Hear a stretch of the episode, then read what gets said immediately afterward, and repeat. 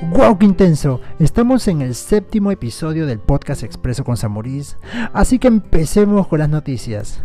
Y es que el Ministerio de Cultura, de acuerdo con un informe, muestra de que el sector cultural perdió más de 162 millones de soles durante el estado de emergencia. Es mucho dinero. Y es que las actividades de este sector cultural que se vieron afectadas son las de formación cultural, las actividades transversales y lo audiovisual. Esto es lo que nos dice el Ministerio de Cultura, con datos exactos.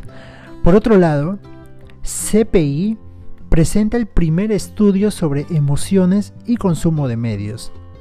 Y lo más resaltante de esta investigación fue que aumentó el consumo de radio en limeños a raíz de la cuarentena.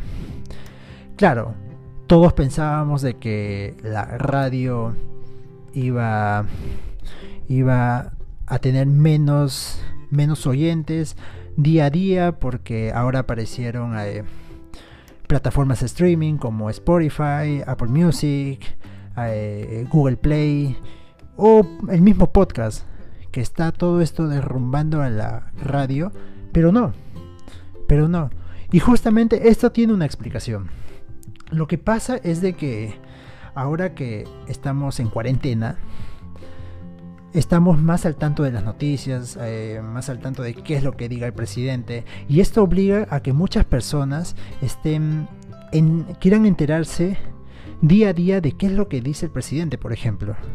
Y esto incitó a que en los meses de marzo y abril, por ejemplo, la gente escuche más radio.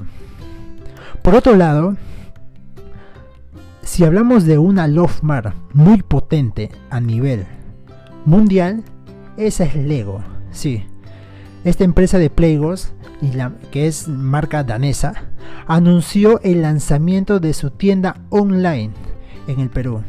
Y sí, eh, ellos mismos dicen de que esto era un proyecto que lo tenían pensado desde hace mucho tiempo, pero este tema de la pandemia hizo que la ejecución de este proyecto se vea más acelerada porque hoy en día la e-commerce es una solución ante lo que está pasando.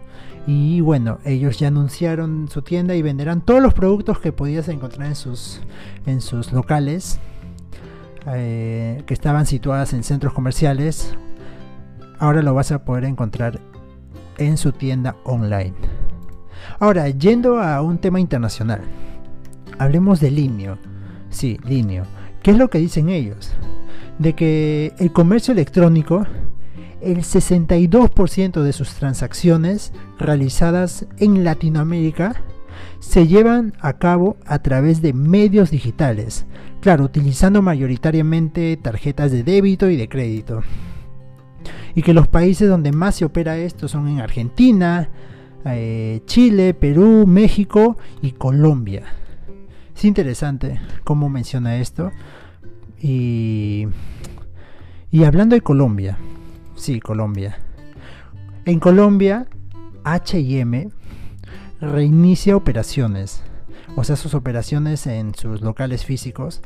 Pero hay algo muy curioso, de que realizará estas operaciones a través de visitas con cita. Sí, así igual como cuando sacabas una cita para ir al dentista, ya, igualito va a ser con HM. Ahora vas a tener que sacar una cita para ir a los locales. De todas maneras es una es una medida que me parece espectacular porque así van a saber cuánta gente va a ir a sus locales diariamente para que puedan controlar eh, para que puedan controlar el aforo de su local. Ahora, yéndonos a Estados Unidos, si es de que hablamos de un país donde el desempleo eh, muestra cifras históricas, ese es Estados Unidos, como lo dije hace un rato. Y es de que Dunkin' Donuts y Taco Bell están ofreciendo 50.000 puestos de trabajo allá en Estados Unidos porque quieren, quieren tomar conciencia de todo este tema que está pasando allá. Y por último, en España, el consumo de TikTok entre los jóvenes ya está camino a superar a YouTube. Sí, está camino a superar a YouTube. Y es que se, realizó un estudio entre marzo y abril y es de que el consumo de TikTok entre los jóvenes españoles alcanzó, alcanzó los 71 minutos diarios. Solo 4 minutos menos que YouTube. O sea, está ahí. Están pegados ambos, ambas plataformas. Y, y, es increíble cómo TikTok cada día va ganando mucha, pero mucha, mucha más popularidad. Y, es una, y es una red social que está para quedarse. No es del momento nada más. Es una plataforma que vino a quedarse. Y bueno, y sin nada más que decir, chau chau.